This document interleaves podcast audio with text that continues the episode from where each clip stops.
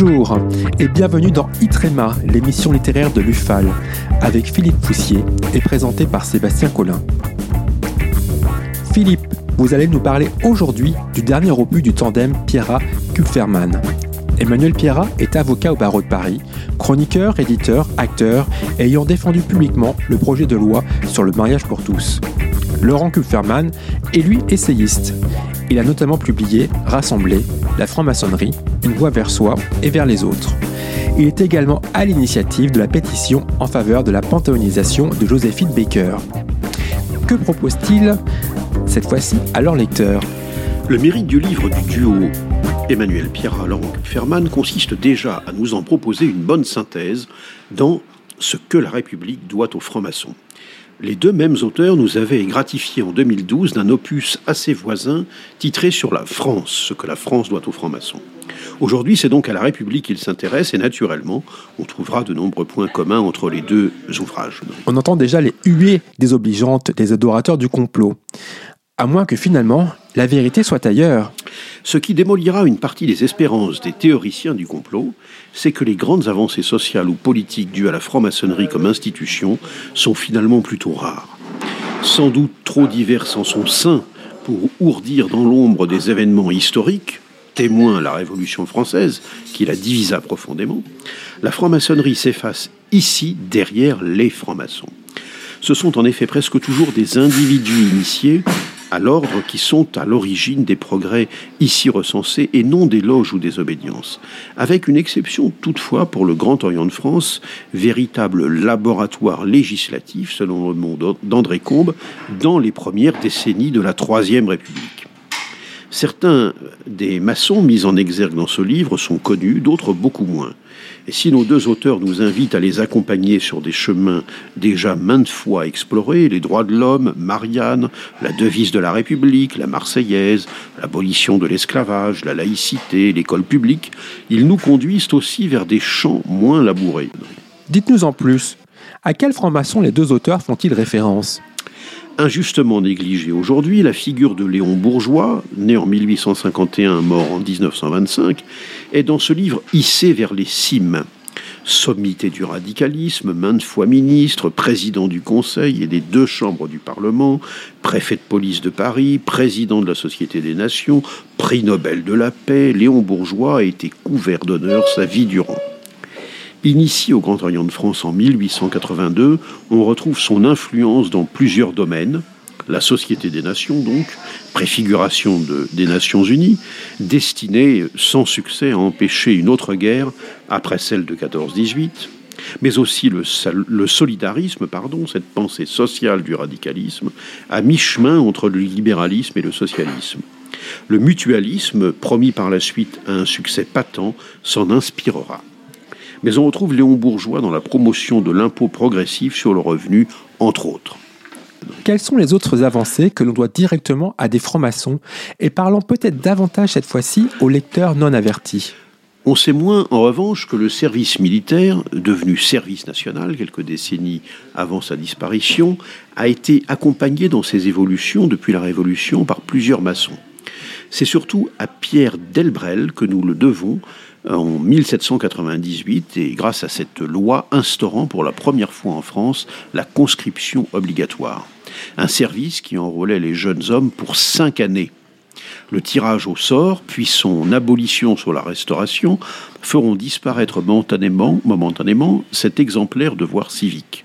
Il réapparaît au début de la Troisième République, consolidé par la loi Fraissinet de 1889 et perdurera un bon siècle encore jusqu'à son abrogation par Jacques Chirac en 1996. La crémation des corps, aujourd'hui banalisée, fut l'objet d'âpres affrontements des décennies durant. Si elle émerge pendant la Révolution française, elle trouvera des francs-maçons promoteurs résolus sous la Troisième République avec le député Antoine Blatin, l'élu parisien Louis-Auguste Cadet ou encore l'écrivain Edmond Abou petit-neveu du premier et initié également, c'est Jean-Baptiste Blatin qui défendra un texte de loi finalement promulgué en 1889. Jusqu'à Vatican II, l'opposition résolue de l'Église catholique à l'incinération expliquera en grande partie le long blocage de la société sur ce sujet. Vatican II, c'est 1965. Le divorce connaîtra une évolution comparable, même si son institution sera moins longue que la crémation. Apparu sous la Révolution française, aboli sous la Restauration, le divorce réapparaît grâce au maçon Adolphe Crémieux sous la Deuxième République, mais cette avancée nécessitera la persévérance du frère Alfred Naquet pour que la Troisième République le consacre non sans mal. Il faudra aussi un siècle plus tard, beaucoup d'opiniâtreté au frère Henri Caillavet pour défendre le divorce par consentement mutuel, finalement adopté en 1975. Au fil de la lecture, on découvre des francs-maçons avant-gardistes et complexes, toujours à la pointe de la lutte contre le fanatisme d'hier à aujourd'hui. Dites-nous en plus, avec quelle figure les auteurs ont-ils choisi d'illustrer ce combat? Henri Caillavet est ici mentionné à plusieurs reprises, car il fut de très nombreux combats de la dépénalisation de l'homosexualité au don d'organes, du droit à mourir dans la dignité, au pluralisme dans la presse. On ne compte plus les batailles menées par celui qui fut avec Paul Ramadier, le fondateur de la fraternelle parlementaire en 1947, député et sénateur quatre décennies et ministre sous la quatrième République. C'est précisément en 1947 qu'il déposa une première proposition de loi sur l'interruption de grossesse, 30 ans avant son adoption par le Parlement, grâce au concours décisif d'un autre frère, Pierre Simon. Mais en 1981, à rebours de la majorité des francs-maçons, Henri Caillavet s'opposa hardiment à l'opposition de la peine de mort. Les auteurs ont eu la bonne idée de reproduire l'une de ses interventions au Sénat à ce propos, qui illustre, s'il en était besoin, la pluralité des convictions en franc-maçonnerie. Témoin de cette diversité de points de vue, la liberté d'association. On doit ainsi au frère Le Chapelier l'interdiction des corporations et donc des communautés de métiers sous la Révolution française. Souvent caricaturée, cette position est ici exposée de façon équilibrée, montrant combien les corps intermédiaires furent sous l'Ancien Régime l'incarnation du conservatisme et des intérêts particuliers. Le député breton du tiers-État, donc euh, le Chapelier, s'inspira notamment de Jean-Jacques Rousseau pour justifier cette approche qui, longtemps, interdira de fait toute action collective, y compris dans le monde du travail. Emmanuel Pierrat et Laurent Kupferman expliquent pour le chapelier, c'est à la nation qu'il convient d'organiser la protection sociale. L'avenir lui donnera raison, mais il faudra attendre le XXe siècle pour que cette idée devienne réalité. Les secours mutuels, les sociétés philanthropiques, puis le syndicalisme naissant viendront toutefois au XIXe siècle bousculer cette doctrine, en particulier à partir de 1884. Et les francs-maçons seront nombreux à accompagner la loi de 1901 sur la liberté d'association, sous l'empire de laquelle nous vivons encore. De nombreux autres initiés sont bien sûr mis à l'honneur dans ce livre, utile pour répondre à ceux qui se questionneraient sur l'utilité de la franc-maçonnerie. À contribuer à l'émancipation humaine notamment. Comme toute sélection subjective, celle-ci suscitera des observations, tout aussi subjectives pour l'oubli de tel ou tel.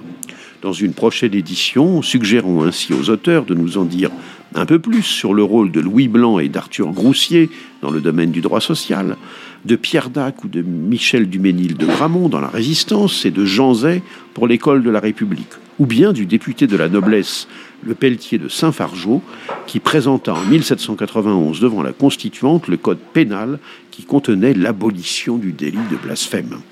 Un délit rétabli de facto dans notre pays équivaut à ceux qui se risquent à railler une idéologie religieuse de s'exposer à la peine de mort, comme en ont hélas fait l'expérience des dessinateurs de presse et un enseignant. Car si on pouvait se demander à quoi peut bien servir la franc-maçonnerie aujourd'hui, ce serait à coup sûr de se tenir à l'avant-garde de la protection et de la défense des Jean Calas et des chevaliers de la barre du moment.